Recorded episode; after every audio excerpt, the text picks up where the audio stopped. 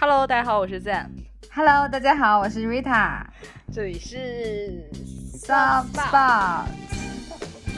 哎呀，就是又是一周了，好快！这一周我觉得过得好快哦。我觉得每一周都过很快啊，所以为什么你会说这周过得很快？因为我觉得这一周就不像我说上一周那么丰富，就是感觉会有一个小小的这种波浪的感波觉，对波动的感觉。但这一周我也过得蛮丰富的。嗯，来跟跟我们分享一下。这一周我的丰富体现在我可能是文艺活动比较丰富，因为我这一周也是姨妈期，所以我就是放弃了身体力行的事情，然后转而投向投向了就是看电影这个兴趣爱好上。所以在这周我就看了两部电影，嗯我还觉得这两部电影就是没踩雷，让我觉得两部都非常好看。哦，来分享一下啊是哪就是非常两部？对，就是就是非常能分享出来的那种。第一个就嗯是叫《Help》原著，嗯它是一个英国电影，然嗯后呢，哎，其实也不能算说英国电影啦，就是它的演员是呃，我不知道你们看没看过，就是《杀死伊芙》里面那个小变态，没有哎。《杀死伊芙》里面他他的那个角色就是非常变态的杀手。嗯，OK。哦，然后但是这个这部电影里面呢，就他就是就不是那么变态的形象了，就完全就是作为一个普通人，然后他是一个护工，他去一个国外的类似养老院，他们他们叫护理院的那种地方，嗯对嗯工作，然后呃，他是一个非常就家庭也没有很幸福，就很嗯糟糕的家庭，然后他本身也没有非常好的成长环境或者成长，就是他可能就是中途被退学了呀，或者什么，就也不是那种就是一个非常高教育的人，但是他呃自己的爱好或者说他自己的擅长的地方就是护理别人，所以他得到这份工作之后就特别享受在这份工作里。然后呢，在他刚刚得到一份工作的快乐的时候，新冠病毒就来了。那新冠病毒来的时候，啊呃，那个护理院第一是让所有的探望都停止了，然后呢，第二就是因为新冠病毒的原因，所以呃，很多比如说洗衣房啊等等，他们的工作量都会减少。也就是说，他们不能是，比如说平时是一天洗十件床单，嗯那现在只、嗯洗衣房只接受五件，所以他们的任务就是不能让那些可能有一些阿兹海默症的这一些病人弄脏床单，啊，那这个要求嗯有点就是很不可控哎。很对，然后也没有任何的口罩啊什么，他们只能是没有防护服，就只能穿着那个黑色垃圾袋那种。啊，然后不断的有老人得到得了那个新冠，然后就被抬走。对，我是有听说，就是在就是新冠期间，在英美国家有，就是他们有很，因为就是他们的养老体系有很多养老院，就是发生很多起因为密集，然后呃防护的那些物料都没有给到位，然后也不往外通知，结果就很多很多老人家因为这个本来就是他们是易感人群嘛，就因此而就是生病然后去世，这样就是，然后那个。我就记得那个画面，就是他们往里放了一瓶会喷射的那种，就是消毒消毒液，然后就让他在嗯那里喷着，然后他们就把门关上，就把门全封住，然后就再也没有，就是这一间房就封在封封住了。啊，就是靠这种哦方式，对，然后嗯有跟这个老人接触的护理人员就要隔离十四天嘛，然后就都嗯隔离了，然后只剩下他和另外一个工作人员。然后当天晚上，哦、涉会涉及到一点剧透，如果大家没看的话，就算了，我我 要不就少剧透一点。然后小剧透一下吧。anyways，就嗯是他最后和他在护理院有一个早发现阿兹海默症的病人，然后一起一起度过了这一夜之后，嗯但是那那一天。他们要把那个，因为阿兹海默症的病人是会乱跑啊什么的，然后后面他的领导们回来就给其他人吃那种不让他们乱跑的那种镇定剂啊，或者说安眠药啊等等他，然后他就带着他的朋友逃跑，啊，呀，天但是这件事情其实就是这个剧情还蛮平淡的，但是后面他就会写说，其实全英国其实会给一些普通的医院啊等等提供每个人大概百分之八十的物资储备，但嗯是呃政府给到护理院的就只有百分之十的物资储备，所以说就是会有比较大的对比。就是他们可能会觉得说，反正这些人已经生病了，或者说已经也没有办法做一些社会生产的活动了，所以我们就要适当的把他们放弃掉。啊，这真的很让人难过哎。但这也确实解释了为什么会发生那么多起这样的事故。对，我觉，所以我觉得还蛮有教育意义的，嗯就是因为有这样的情况存在，所以他们才会拍这样的一部电影。是，也是蛮嗯纪实，就是说有点反映现实的对，当下。然后另外一嗯个电影就是，呃，它叫《Spencer》，是最近还蛮火的一个嗯电影，是讲戴安娜王妃的故事。然后就是，其实它嗯是时间线也没有拉的很长，其实就是大概是戴安娜王妃在圣诞节那个那几天的故事，因为那个时候，呃。戴安娜王妃已经知道她的丈夫有外遇，然后但然后呢，她又嗯因为自己的一些行为，实际上有很多媒体来跟着她，然后王室就会觉得她，因为她整个王室蒙羞了等等，啊、所以就是嗯。那个时候是是记录他的心理历程，就是他为什么会通过哪一些日常的活动，情绪有一些波动，然后会想说，那我要后面就是我们都知道就是离婚嘛，然后就说我我不要再做王后了，嗯，所以就是是。就是这样一个平平淡淡的小故嗯事。嗯嗯，是谁演的啊？但是那个演演员我还蛮喜欢，就是那个克里斯汀斯图尔特，啊，暮光女嘛，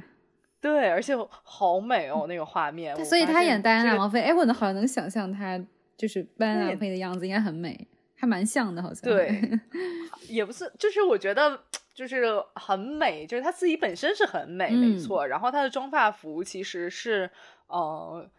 根据当时戴安娜王妃的景象，就影像记录去还原的有一做一对做一些还原，包括一哦些就是在王宫里的那种就是比较大的那种裙子啊、等等的，做嗯的非常细致。然后呃，包括包括有一些画面，我觉得是很美的，那个用光和用景都还蛮可蛮蛮受，反正是我非常认可，戳到觉得你的点真的对，非 常非常用心的这么一个电影，所以我觉得嗯还还蛮值得一看的，而且它确实在国内呃在国内外还受到了很多褒奖，是吧？嗯，好的。不知道还在冲刺奥斯卡还是哦，真的啊，所以是好像是想要冲奖的一部电影。是，而且我我觉得很有趣的就是看电影的途中，就我就我就一直在想说啊，那那他们拍这个电影有经过就是英国政府审批吗？呃对啊为什么会就这种 丑闻拿出来说 等等？但是最近有很多就是跟皇家有关的新闻也好，报道也好，还有纪录片啊什么的，就是有有曝光一些，就是说可能媒体上就是他们的围追堵截，真的给当年的王王菲也好，还有现在的皇室也好，带去很多烦恼。当然，肯定皇室也有自己一些 dirty secrets，所以就 是的，所以其实还蛮蛮有趣，就是这个女人在皇室还是在追求自由的灵魂嗯啊。那肯定。，然后就嗯是有一有她的凄美感，就在于她可能是蛮凄美的对它感觉，凄美感还是有的，就在于她说，就是我是觉得说，在于人不可能不是发生了一件什么大事，我马上就说我要转变了，我不要当王妃了。他其实是被是对都是一他的灵魂是被一点一点侵蚀掉的，所以他就是被 Oh 折磨掉，那也没办法，你就只能对。是去追求你自己想要的东嗯西，所以我就就是那样，就是做成了我们历史事件世上的大事件。所以就其实有点像体验，就是不是体验，就是重重现或者说试图去找到他当时的心路历程得我觉得。是有的，还蛮好嗯看的，所以大对推荐大家去嗯看一看。哎，你让我很感兴趣，我要找到看一看。我发给你好了。嗯，好呀好呀。对，那嗯你这一周呢？这一周过得怎么样？啊，我这周真的是就是非常就是唉，很波折的一周吧，工作上面。然后就是周一到周五就非常的，因为一个比较急的一个任务吧，然后周一到周五都非常忙，然后还加班了几天。但是因为这样嘛，我就想说周末要好好休息一下，因为周五加班，我终于完成了就是这个项目。然后，所以我六日其实还过得蛮，就是很对于我来说很罕见的很丰富，就是周六日都有安排出去。然后周六我去踏，就是踏青了，虽然现在不是就是轻轻的，对，就是轻松的时到户外去。对，到户外，因为刚好周六北京天气很好，天也很蓝，空气也很好。然后我就跟我妈妈说说，那我们出去走一走。然后我妈说要去植物园。然后当时我第一反应是 why，你懂？就是现在冬天就是很肃穆，北京又没有什么绿树红花的。温室大棚在开。是有温室，我第一反应是 OK，大不了就去看温室。然后就说 OK，那我们去吧。结果发意外发现。首先可能是因为当天天气真的很好，再来就是虽然就是没有什么花呀，或者说那些绿叶啊什么的，但是因为就是植物园其实修的还是挺有就园林设计感的，然后就是它那个步道什么的，对，是不是？你真的可以去看一看。然后它是，然后我我跟我妈后来就商量说，那既然那些什么玫瑰园啊、月季园啊这些都没办法看了，那我们就另辟蹊径。就是它其实一进门，大家一般都是往左边走，因为左边往前面走的话，就是一片全都是各种就是花。的花园，但是如果走右边，其实是一一条文化之旅，就是你会走到曹雪芹当年的故居，曹雪，然后就是他写《红楼梦》，就是写《红楼梦》嘛，然后就是。对他住香山，当年对他最后晚年是住在香山的，然后你就可以去看他的故居，然后就是那种北京传统的几进院子啊，那样子院落一片，然后呢，然后还有当年其实就是其实当年的清朝的军队很多驻扎在那边，所以就能看到当年就是训兵的那个留下的遗迹，就是碉楼啊什么的，然后就是而且现在因为刚好在搞那个活动，然后你还可以去看就是就是曹雪芹写《红楼梦》的那个时候的心路历程和。和他写作期间，北京就是城郊的一些变化，就香山地区的，哦，然后就还蛮有趣的。然后，然后从那里面出去，再往前走，它有一个那种很蜿蜒的小道，所以就是只是去走一走也很好。然后就是还有梁启超故居啊，然后就是 因为是他，因为梁启超的那个墓，梁启超的墓修在那里，而且是他的大儿子梁思成，就是我们的著名的设计师，他去设计的。然后还蛮好的，然后就是还有，然后再往前走，就是还有那个 孙传芳墓，你知道吗？就是那种风水宝地，所有很多名人就是都都葬在那边。然后就是一边走一会儿，就看到一个哎这样子的故居，哎那样子的墓墓墓园陵园，然后就还蛮有趣的。然后最后到卧佛寺，然后大家都在那里拍腊梅，因为那是唯一盛开的花朵。就还蛮有趣的卧佛寺嘛，然后去看了看那那里面那个卧佛是世界上最大最重的铜的佛像，嗯，所以就是久违的去看一看，就还蛮有趣的。因为就像你，其实我也是，我去卧佛寺大概也是二十年前，就是很小的小时候去的，对我也是，对对，所以就是偶尔去一下还蛮有趣的。后来真的也去了温室，然后对。但是其实反而温室就不是当天最大的亮点了，反而是我去了那几个故居啦、陵园啊，然后人也没有很多嘛，然后就很幽静，但是空气很新鲜，然后而且还可以看到远远处的山，就是山峦叠嶂的，还蛮好看的，就是整个很放松的一个周六，然后走了两万步吧，大概。天哪，对，是的，就好像我上一周去了红螺寺之后。我整个周一到周三的小腿 都是疼到不行。那我来看一看吧。而且我今天做了一件更夸张，就是我去射箭了。今天就在昨天已经把体力耗尽。之前是有去过。对，射箭我之前也有去过，然后今天去了另一家，就是因为我觉得可能各个城市都会有，就很多射箭俱乐部、射箭馆嘛。然后我今天换了一家去，然后也是很久没有射箭，然后，然后我现在肩膀已经在痛了，射了一个小时的箭。但是真的还是蛮有趣的，就是你在拉弓的一刹那，就是即使你最后就是射出去连靶都没有上，但你当时那一瞬间还是有一种自己是什么武林武林英雄的那种错觉，武 侠客的错觉，你知道吗？就感觉自己就是已经拉弓要射大雕了那种感觉，就很酷。你有体验过吗？我我觉得我只在很小的上学的时候体验过。但我其实没有很热爱这这个运动，就是大概我也不太会主动会去射箭俱乐部射箭的那一种。对，就与其让我射箭，我会选择扔飞镖这种简单的。就是之前那次，你记不记得我们都已经说要去射箭了，结果走到那里之后，你就说算了，我不去了。对，因为我觉得这种东西就是对我来讲的趣味性有点低。因为我不会想说自己是哪哪个英雄，我就会觉得自己是那那种城楼碉堡上的小兵，然后敌人打过来，然后我就狂射箭，也不管他射不射得到，这么一说，狂射你这么一说，我忽然觉得我大概也是小兵那种，因为我根本都是连我就朋友后来就是我在当时在微信跟别人聊天，他们说，哎你哎你射的准吗？然后我说我射的很准，我准确的避开了靶子，你知道吗？就是射在了边上。我真我就是没办法，而且我是说实话，就是因为我自己的力气比较小。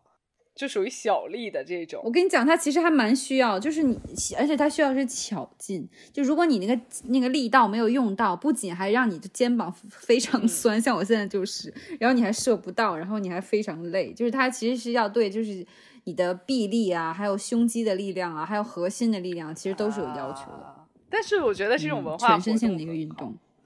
对，就是偶尔做一些不一样的，就是这种社交活动，因为是跟朋友一起去的嘛。然后每次要么就是逛街，要么就是吃东西，然后就有点无聊。所以说，哎，偶尔射个箭，其实还蛮有趣的。是，对，蛮有趣的。是的，是的，所以还生活还蛮丰富的感觉，这周末过得很充实。因为要不就是在家，真的就是躺着看个电影，然后刷手机，可 能对吧？就是我们大部分人其实都是这样。我的周末大概就是这样，这一周的周末基本上就是这样。这样啊，不是，我这一周还干了别的文化活动，但是就。相对的也没有什么太值得一提的，但就是如果让我选择，我可能就是如果没有别的安排，我大概就是看电影，然后坐在那儿，对吧？所以我就想说，让自己出去，就是对，我觉得你当然要出要要休息，但是也要我觉得花时间，就即使比如说没有跟别人约，你也可以比如说找一家咖啡店坐着去。就是去把自己放到一个其他环境里，让自己有另一种形式去放松一下，我觉得还是蛮重要的。不然就是瘫在家里一天，有时候就像你讲的，还会觉得好像很罪恶似的。对，对对，没错。哎，但我这一周，但这一周我还有一个重要的 highlight 要说，就是我们收到很多有趣的回复。对，哦，真的很开心。对，然后我就第一时间截图下来给瑞塔看。对，我就是超开心。然后当时我正好加班加的很崩溃，然后就是遇到就是工作上不太顺利，然后看到这条朋友的回复，还有询问我们就是关于我们在提到就是用我们当时在推荐就是汽车香氛嘛，然后朋这位朋友就来问我们是哪一款，然后我就觉得哎，好像就是有跟大家互动到，然后就非常开心。是对，所以就是大家如果听到又很想跟我们互动，但是又没有。留言的话其实没关系，你就是留言看看我们会 有什么有什么回复呢？或者说，anyways，没准你的留言就是 Rita 或者我加班时候开心的那么一小段时间。是的，我就觉得如果说我听我们的节目，然后能给大家带去一点陪伴或者是一点分享的快乐，然后同样的，我觉得大家的留言也可以给我们带来很大的鼓励和。快乐真的是超级感动，对的。好，是的，是的。或者有什么建议，我们也非常愿意听听大家的想法，跟我们分享。对，是。好，那那我们就就讲回来。那你这周有花到什么钱吗？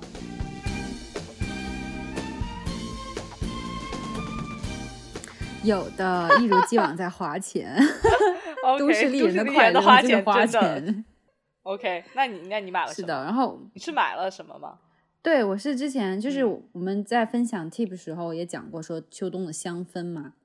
嗯，然后就是我就是又忍不住去。下单买了香氛，然后这次因为我有很多香水嘛，然后不想再花那么多钱说去买一整瓶的，因为还有很多整瓶香水没有用完，然后于是我就买了几个香水小样，这样的话不就可以各种尝试吗？我之前也 有分享过香水小样，真的非常好，这种东西。是的，是的。然后，然后我就是我就是很想说到，我就买的很推荐的一个就是阿蒂仙的香水，我不知道你之前有闻过或者是知道哎，冥府之路。对，就大家一般。般都会想到的是冥府之路那一款，对对对，包括很多什么沐浴露啦，什么手霜都会模仿那个味道，什么就是同款味道，对对对对对。但是我买的不是冥府之路那个，因为其实阿蒂仙的香水，对，不是不是我的，就是 谁对谁看到你也不太会 适合，因为它喷。冥府之路。哎，首先我想说，正好你说到这里，我想跟大家分享，就是我之前看到的小知识，就是虽然它叫冥府之路，其实它的给大家的有一种错觉，好像这个款是一个暗黑系，就是地狱系的，或者很冷。对，其实不是的，它那个它那个名字其实只是起源于阿蒂仙，呃，香水它的店的地址的名字。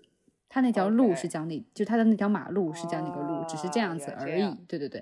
然后我很想推荐的是两款，就是我试香后我觉得很棒的味道。因为阿蒂仙家其实很容易踩雷，因为是更适合西方的，因为有很多奇奇古怪香料，这种花椒大料味道的那种香水。然后我尝试了两款，一款叫小偷玫瑰，这个名字也很戳我。蛮可爱的，对，然后就是它的那个，因为你知道很多玫瑰香，就是不管它怎么粉饰，用黑胡椒就粉胡椒也好啊，或者用其他东西也好，它玫瑰味都会还是很很明显。对，玫就玫瑰味很喧宾夺主，然后做到太极致就有点呛，其实对，是的，而且又会太就是好像就是有点脂粉俗气，会有一点。对，但是它这个小偷玫瑰有很厉害的一点，就是它是。真的有他的形容，当时就是说是一在一个暴风雨后的那种感觉，然后玫瑰园玫瑰打到了泥土里，沾了泥土之后那种气息。嗯，然后呢，它它的味道是有很强的广藿香，有点药香味盖过了玫瑰香，然后还有一点李子的味道，所以它玫瑰其实就是很神奇。我会发现玫它你能感觉到还是有一点的玫瑰的，但更多的是一种很中性的广藿。那种苦，有点有一点点苦涩，然后有一点点泥土气息，然后但是因为李子又有一点点甜，所以就会搬回来一点，所以就是很奇妙的一个平衡在里面，然后很适合秋冬的一款香气。哎，那你会不会觉得它？叫小偷玫瑰是一，比如说一个小偷闯进了玫瑰园，然后我觉得是有那种感觉的，偷了之后又把那些旁边的花儿和李对就踩烂在泥土，对对对，是有那种 feel 的，对对对，就还蛮有蛮有故事性，很有趣的，对对对，是的。那另外一个然后另外一个是叫布列塔尼的空气，这款就是非常清清新的那种，而不再不再是那种。我觉得特殊哈，还是小偷玫瑰比较特殊，是我闻过最特殊的玫瑰香。但是布列塔尼的空气，它就是更一种海洋海洋气气息，清新的。然后它有那个就是有点点西瓜的味道在里面，但同时，那我喜欢。对你，我我觉得是你会喜欢的。回头我给你我给你闻一闻，那它是有西瓜，但是又有一点海风海盐的味道在里面，去中和那个西瓜会有的甜。所以很夏天呀，你为什么蛮夏天的？但是因为当时我是看一个就是推荐香水的一个博主说，它是整个阿蒂仙香水系列里面最适合亚洲人的啊。因为你知道，其实很多欧美人也好，中东同胞他们用香水主要是为了盖体味，所以其实味道会很浓厚。并不太适合就是亚洲人，因为其实我们没有那么重的那个就是体味嘛。然后，但是这个布列塔尼的空气它就很清新，然后也比较适合亚洲人，就是我们的审美也一般还是能对上的。我也闻了一下，确实是那我比较能接受的那一种，还蛮好闻的，很清新的。对对对，是的，没错。就因为之前我蛮喜欢一个香水的味道，然后我就请几个一个朋友去闻，然后就是他说。不要买这个，我说为什么？他说你闻起，如果你喷起来闻起来像中东人，天哪，会这样，真的会这样。然后我说那算了算了，对的对的。然后但是就是，所以还是我觉得要找到适合自己的，然后就是正常一点的香水，其实蛮重要的。对，那那你你会买这些香水，想要在哪里买呢？小样香水的话，其实是一个蛮就是微妙的一件事情，因为你就很怕买到盗版的，就是假的香水。对。然后我就只能说，要么最好其实能在官网上买到，如果不能的话，其实你就只能说去找那种就是比如说，嗯，就是几年的老店啊，口碑真的非常好的那一种。对，不然的话，确实还是蛮容易买到假的，确这点是写大家可能需要注意一下的。对。对的，对的，对的，嗯，但是我觉得是个好主意，而且我我想说，嗯，我不知道是不是所有店家都有这个服务，但是其实你有时候去一些香水店，你跟他，嗯，比如说要小样，有些也是会给你的，就是。你直接说我想要一个小样的，他有时候会也有哎，就是有一些贵哥贵姐，就是跟你聊聊的很开心，他就会主动拿出来给你说，你拿去喷一下试试看。对对，因为其实香水这个东西不能说立刻我在店面闻一瞬间就能决定的，因为它是会有变化的。经常会有那种我当下喷了之后觉得很好闻，但是结果我买回去发现后来我就不喜欢它了，因为其实留香是最看的其实是后面它的后调。中后调其实是最后决定它味道的，所以其实还是建议大家，如果真的是想买香水，先是在如果你只能在店里喷一下，那你就最好喷到一个卡纸上、纸巾上，然后你留着它逛一天街，半逛半天街，然后再闻一下，确定自己喜欢。或者你如果你是没有当天没有喷香水，你其实可以喷在身上，对，然后你就待一天，看看你会不会还喜欢。有一些就是我可能出去之后就。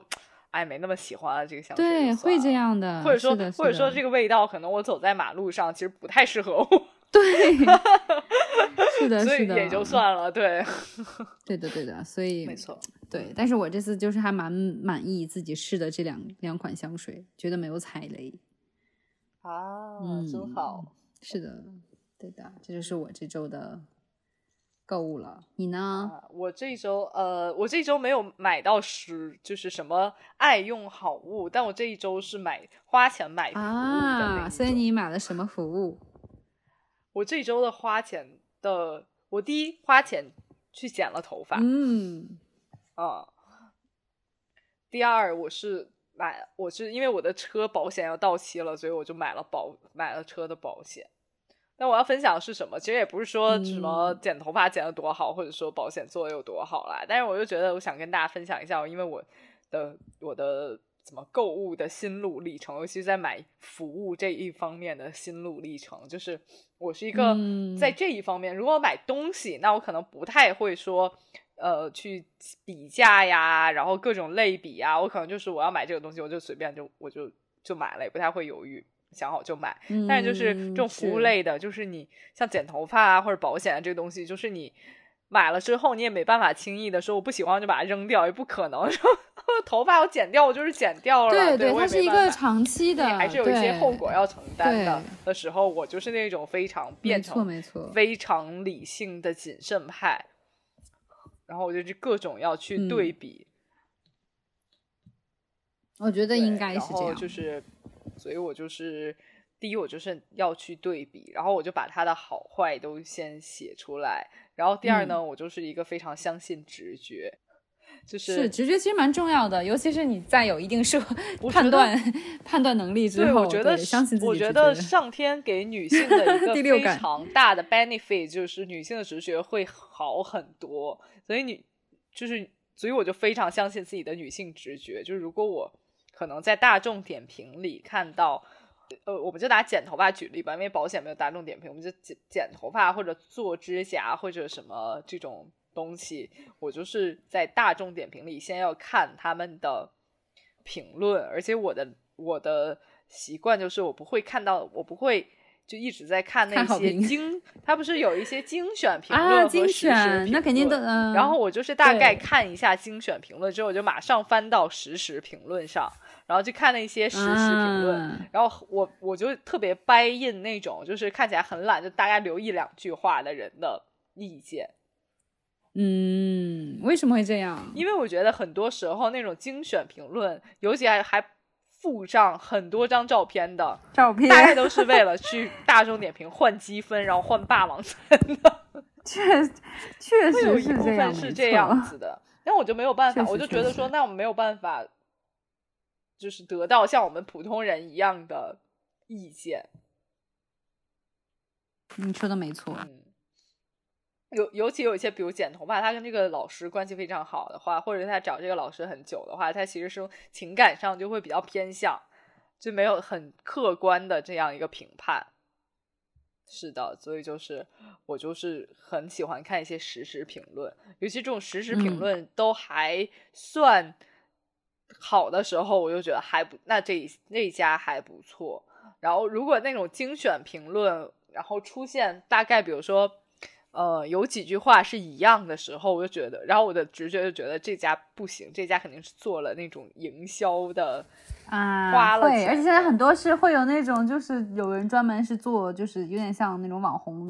博主探店，然后他们都是有，对对，会这样。对，所以我就觉得说那那那不行，然后我就我就不太我就不再去那一家店，而且我比如说我之前我剪头发的时候，我看中了一家店，然后这一家店嗯。也有很多、大概跟了五年十年的这种所谓老顾客吧，然后其实我在看各种评论的时候，因为那一家新店，然后装修也很好嗯。看，然后我就看评论的时候也觉得 OK 还不错，也不是那种长篇大论的，有很多那种很非常实在的点评，也都还不错。嗯然后我就，但是我在其中一家点评里，然后就看到他们之前的那个那一家叫什么，然后我就翻回去又嗯看他之前的那个。然后包括他之前的那个店长的样子，然后我就会发现那家之前的店长非常破烂，而且大概它现在的价位和之前的价位大概差了一半儿，我就觉得不行，对，然后我就觉得自己像一个就是真的，好夸探张哦！对一，样，就是，然后就觉得不行，然后我就马上把这一家 pass 掉，就是会变非常对我就是非常谨慎的，尤其我觉得你你做的很对。保险这件事情，我也是觉得有很多心路历程想要分享的，就是呃，我我是今年自己开始买保险才知道。保险会有一些，比如说各种返券啊，然后包括要服务啊、喷漆啦之类这些，对，然后洗车啊等等，然后或或者说有有的会给你消费金啊等等这些东西。对，是的，要多多比较。对，我是今年才知道，而因为之前是我妈妈在教，然后我妈妈找的是她的一个朋友的儿子还是什么，反正就是一个关系嗯还蛮好的人，但是嗯呢，那个人也从来没有跟我妈妈说有这些反这些东西。啊，嗯，然后我就大为吃惊，就觉得说那。就是感觉是熟人骗熟人的那种感觉，对呀、呀、杀就是熟嘛。对，就是被被感觉就是被骗了，然后哦，是，然后我就是，而且我有各种人来，就是推销员给我打电话，然后我就会请他们先给我一个报价的大概的是报价单，各方比价，然后比到还不错的这一家。而且我为什么选这一家？其实我觉得也不是说它的价格有多优惠。那第一，我会觉得就是，呃，我第一会觉得他是告诉我说你要在 A P P 里付钱，而不是说你把钱打给我，然后我再帮你操作。我觉得哦，那在 A P P 里可能相对会比较规范一点。然后第二就是我不认识他，但是我们加了微信之后，他给我的报价单表都会比较详细，嗯，而且他的回复速度会很快，我就觉得 OK。对我觉得这这个很重要，而且呃，他会给我一个选项，就是如果你有这个东西或没有这个东西。没有这个东西，它的分别报价是多少？我觉得这个 OK 很清楚，那我就对，就会让我觉得说那还蛮踏实的，我的我的购买，而不像说我之前也有几几家呃推销员给我推销的是不一样的，就是呃让我 pass 的点，第一点就是我问他什么，他马上是要不就是在大概六点，我六点问的时候就没有再回了。我觉得如果我九十点钟问的时候他不回，我觉得很正常，因为大家都是有要有一些生活，然后不一定都在工作，没关系。但是我如果六点问的时候就不回，是有一点点，我就觉得那你可能没有太在乎。嗯，就明明是应该好像在工作时间内。对，然后第二点就是我我问到什么，有的推销员是直接给我发大概四十秒、五十秒的语音过来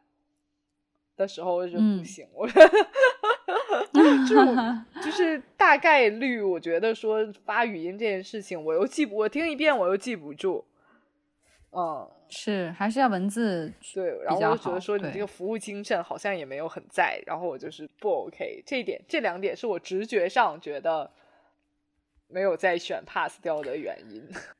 然后最后你是怎么最后决定了？就是最后，呃，最后我觉得就是就是我跟你说，我从直觉上觉得这个人好像蛮可靠，然后他给我的报价单都很清晰，然后他又嗯让我在 A P P 里付钱，我就觉得 OK，那我就选这一家。而且这一家就是基本上是他下午给我打电话，我基本上晚上就付钱了的这种。嗯，嗯，就很满意。也不算很满意，我就觉得说，那基本上我基我基本上的要求达到了，我就可以觉得，那我就可以买我的服务体验，不至于说差到五十分，大概我自己觉得及格了，就那那就 OK 了这种。嗯，对，所以我感觉说，大家以后就是挑选这种服务类的，尤其是服务类的，真的就是是需要多花一点时间去研究一下的。就是你花钱买这个服务，那肯定要对它的期待是要比一件普通的物品是要高的，而且很多主观因素在里面，很很多你需要它及时的回复的东西也好，或者是就是你的体验也好，是很直观的。是的，我觉得。因为，因为我觉得服务其实是人对人的嘛，那人其实是很难把控的一件一个东西，不像我买个东西，那好用就是好用，不好用就是不好用，它 长得好看就是好看，长得不好看就不好看。对，那么其实就服务的话，其实是你个人的一个体验，体验的感觉。那你体验不好，真的就是花钱买罪受。所以我就是那种，如果我买一个服务，我就一要确保我至少不会不高兴。没错，不然就是好好，不然好委屈哦，感觉。对，不然真的好委屈哦。就是我我有时候我在大众点评看，就是看到那种非常好笑的点评，就是真的是，呃，我花了钱，然后后来还要被，比如说被发型师骂。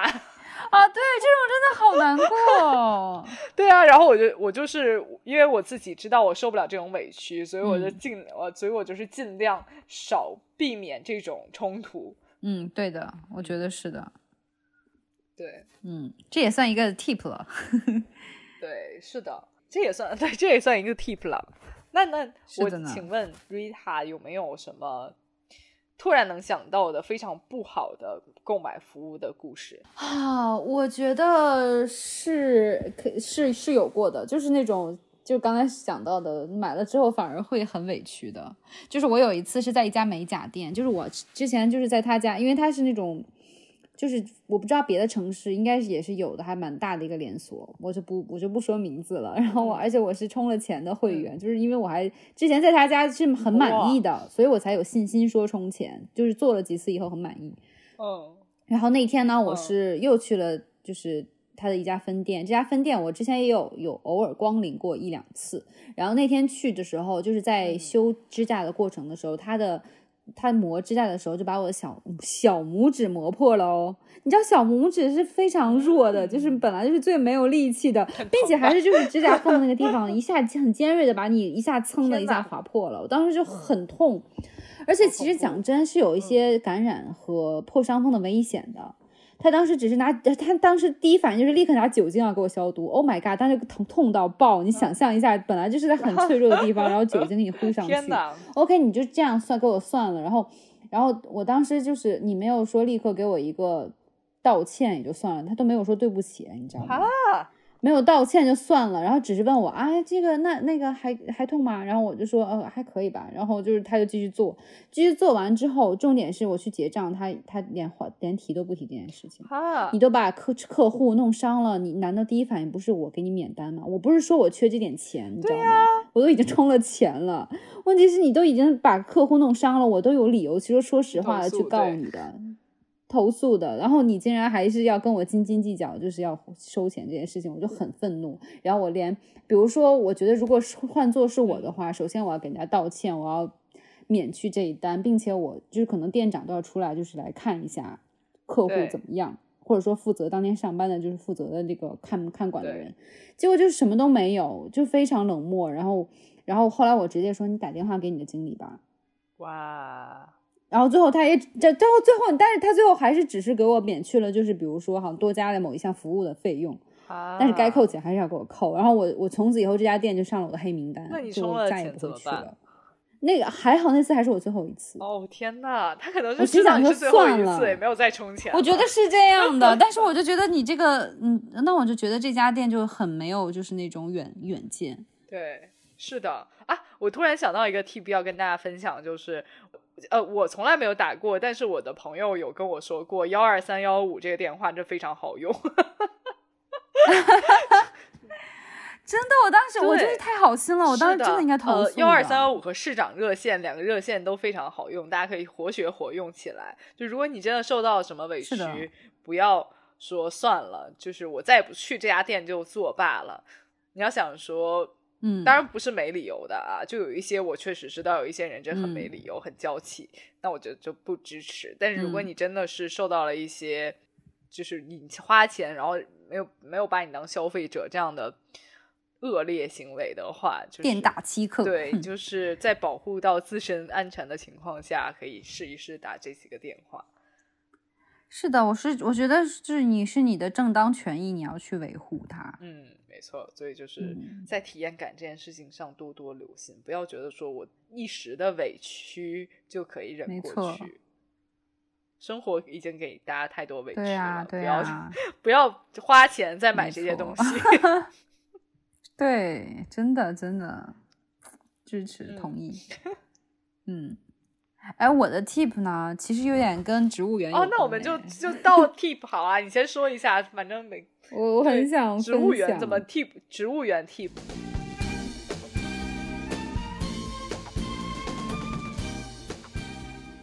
我之所以说是植物园 tip，是因为就是前两天我发生一件事情，就是我在打扫房间的过程中，不小心把就是我放在柜子上面的绿植打翻了，然后就是土落了一地，我当时很烦躁，然后我就想说，我果然不适合就是养任何就是生。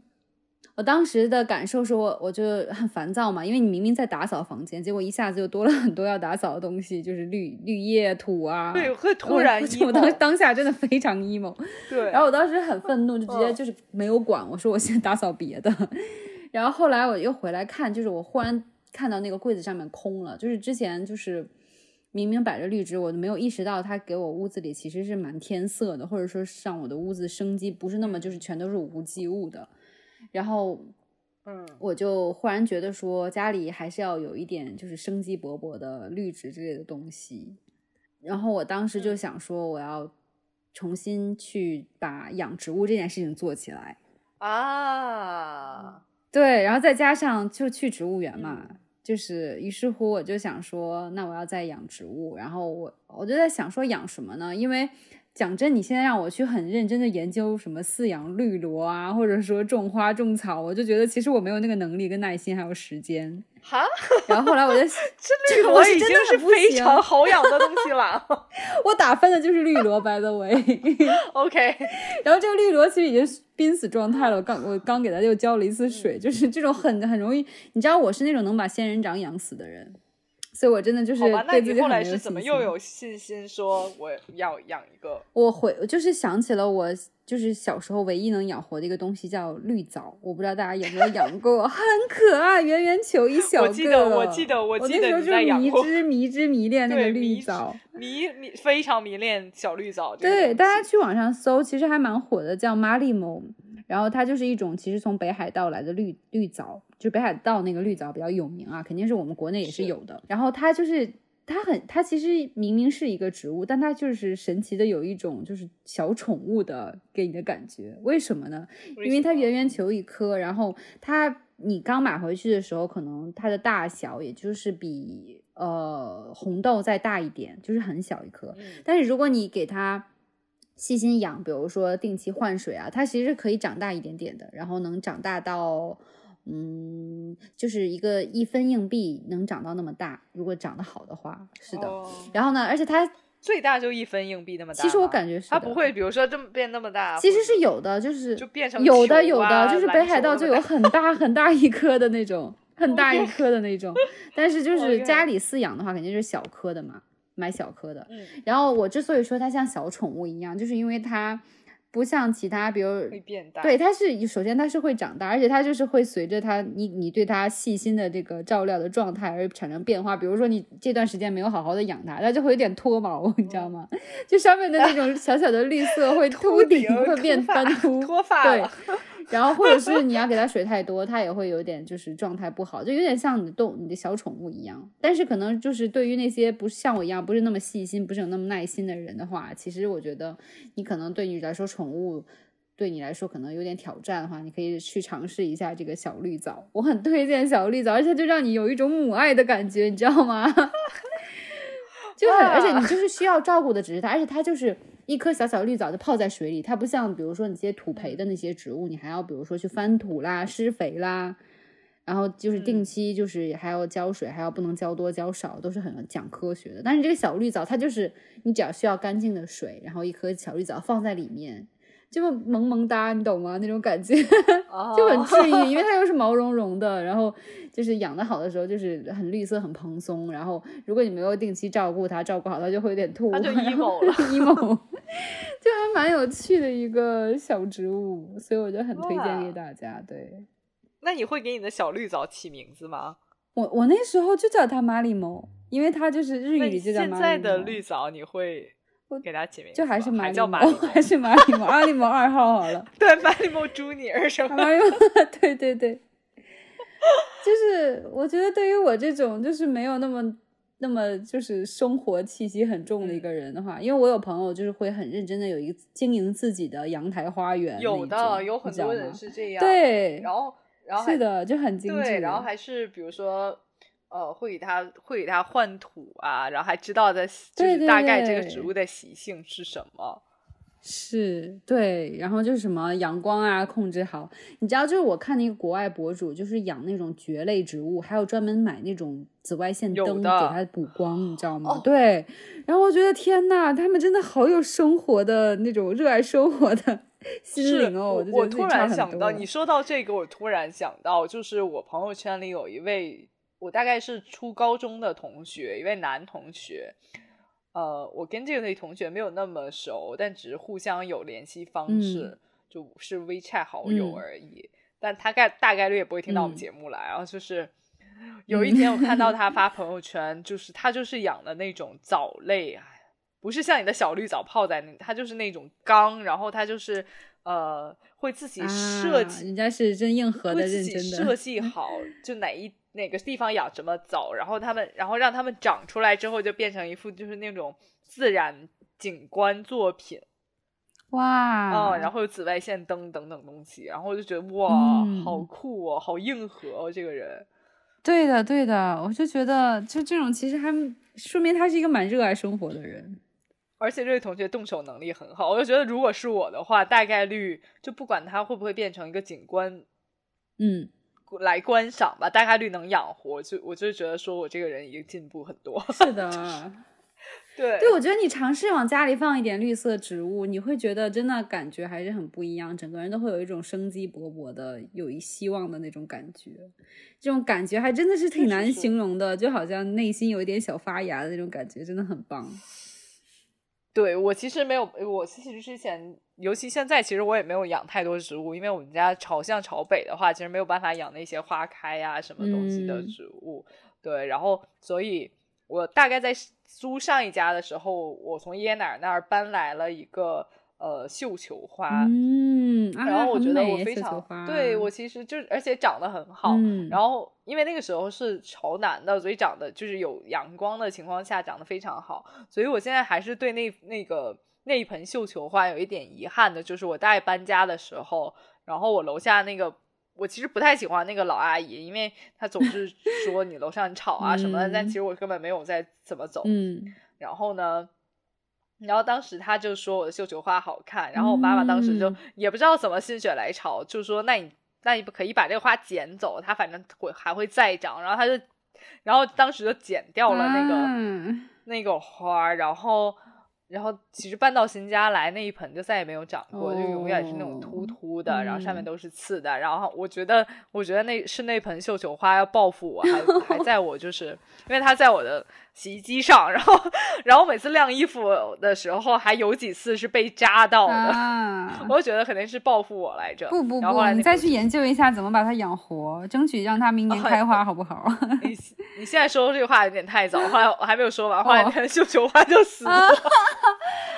已经毕业了是吗？已经 bad end 了，太难过了，so sad。然后就是真的是，我现在都想想都会觉得说我对那盆绣球花有点愧疚。然后有时候我会抱怨我妈说你不要，你就是因为你要剪掉，你还说它会长，它再也不会长了，你就是亲手把它掐死了。然后 就是就是。就会有会有会想到这个小故事，所以还是大家要对自己的植物好一点，不要觉得它还会再长大，或者说它现在枯萎了，它还会嗯再长，没有没有，就是就把它其实也是 kind of 的一种小宠物。是，的，是的，嗯、同意。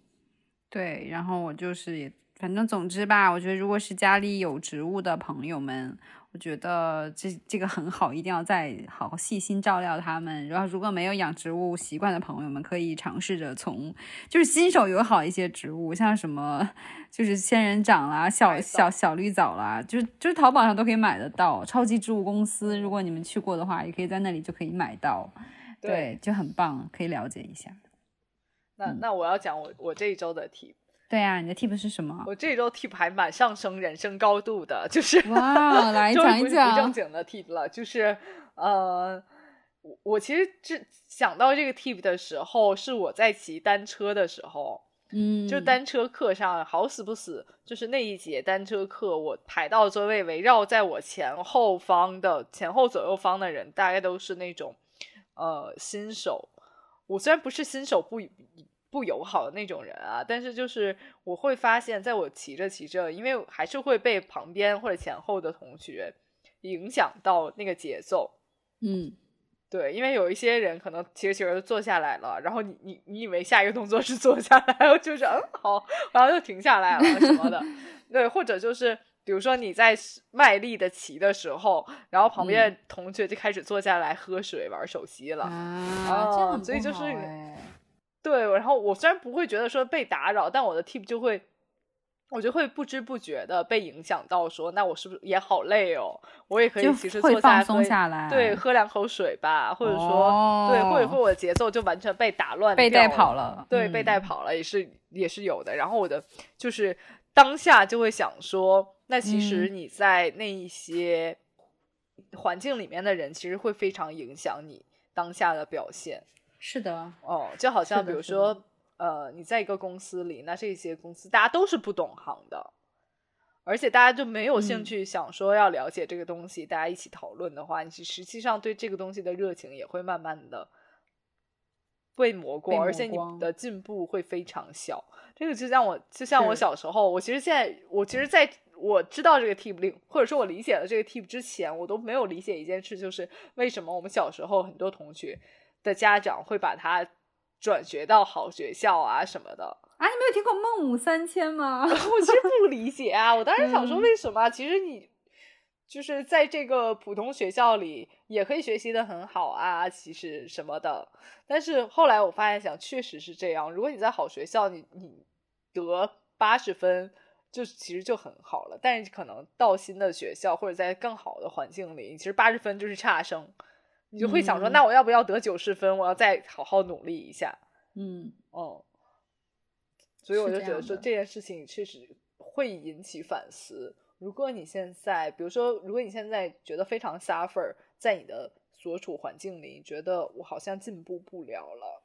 嗯，我相信很多人会有这种对困惑。第一就是不要觉得说这些都是你自己的问题，是不是我智商有有限，是不是我没有拿出更多的精力？其实也有可能是你所属的环境，实际上就是呃会影响到你没有那么好，或者嗯说会影响到你说，那我大家都是下班就去喝酒了，我是不是也要下班就去喝酒？我是不是、嗯其实就会想不到，说我下班其实也可以去上上课，对，其实你根本想不到这一些，而且这而且这个错不在是确实错不在你，或者错不在我，就是确实是被这个环境影响到，你没有眼界开阔到看到更多的可能性。是。先不要怪罪自己，说我怎么这么差。嗯，而且我觉得，其实我也有遇到，就是他们其实就是很有自己的理想和抱负，但是可能受困于现有环境的限制。我觉得这个时候你就不要，就是如果你是这样子的状况，可能跟就是你你不要就轻言的放弃，或者说就是说啊我那我就这样了，我就我就对，我对，然后我就觉得如果你已经意识到你想努力了。就你有这个意识了，你就要去努力。如果说你没有办法很快改变你线下的情况，那你就是找你觉得你应该是适合你的圈子，你去提升自己，你去找你适合的的环境，然后你看能不能改变自己的环境。因为很多时候，就是对于一个现有的环境，你可能没有办法立刻改变，但你可以去通过改变自自身的圈子也好啊，然后去提升也好，去慢慢的影响你你自己，然后去改变自己的环境。对，因为人是自主性的吧，你其实无所谓。比如说，我现在这个上班的环境，我没有办法好好的马上就改变，我也不不能说我现在不喜欢那个上班地方，我就马上说我要去别的更优秀的地方。那那那人其实其实。职场上就是你 deserve 这个职位的话，你才可以去到更好的地方。对对，那你就是没有办法在这个现在这个工作环境里有什么改变的话，你就是利用其他的时间，下班的时间去融入别的圈子里。对的，是的。对你看到各种更多的可能性的时候，可能你自己本身也会被影响到，变得更能更优秀。等你更优秀的时候。就不要去鹤立鸡群，说我在这里啊，反正我太优秀了，我在这个环境简直就是每天被领导哄着啊什么的，对我好舒服。不要，就是你，当你觉得说我 deserve 新的更好的环境的时候，就勇敢一点去选择更好的环境，让自己能够就是配得上更好的。就是有的时候就是那样子嘛，宁做凤尾不做鸡头。当然，你要努力成为凤头，当然更好。我我之前很难呃理解这句话来着，其实我就觉得说，那做做一个环境里最优秀的人，实际上多好啊！所有人都哄着你，好舒服。那我后来觉得说，那其实就有点自自欺欺人的感觉。当然，也不能说一定是自欺欺人或者不进取。我就是觉得说，那你可能会丧失掉，或者说无形中的。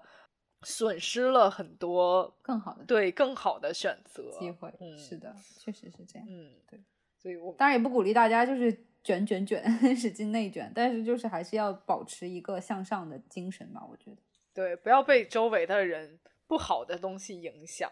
远离垃圾人，远离垃圾环境 你这口号显这很妙。但是真的是这样，就是如果你没有，你就是我觉得真的要避免跟垃圾人太多过于打交道，因为真的是这样子，就是你还要跟他，就是就是你还要再跟他浪费时间，或者说去跟他生气的话，其实是对自己很大的损失。不如去就是去找更跟自己合得来的朋友，能让自己更加努力的环境才是最重要的。对，要找适合适合自己，能让自己有。有激情的、快乐的事情，对的，没错，是的，嗯嗯嗯。所以这个周就是我对人生的一点，也不算人生啦，这这这就是我 我对我对呃所我的世界观觉得有一点点拼凑拼凑起来的一小块拼图，嗯对，和大家一起讨论，嗯，是的，是。那我们这周的。节目差不多就到这里了，是，然后那我们就下周下周再见，拜拜，拜拜。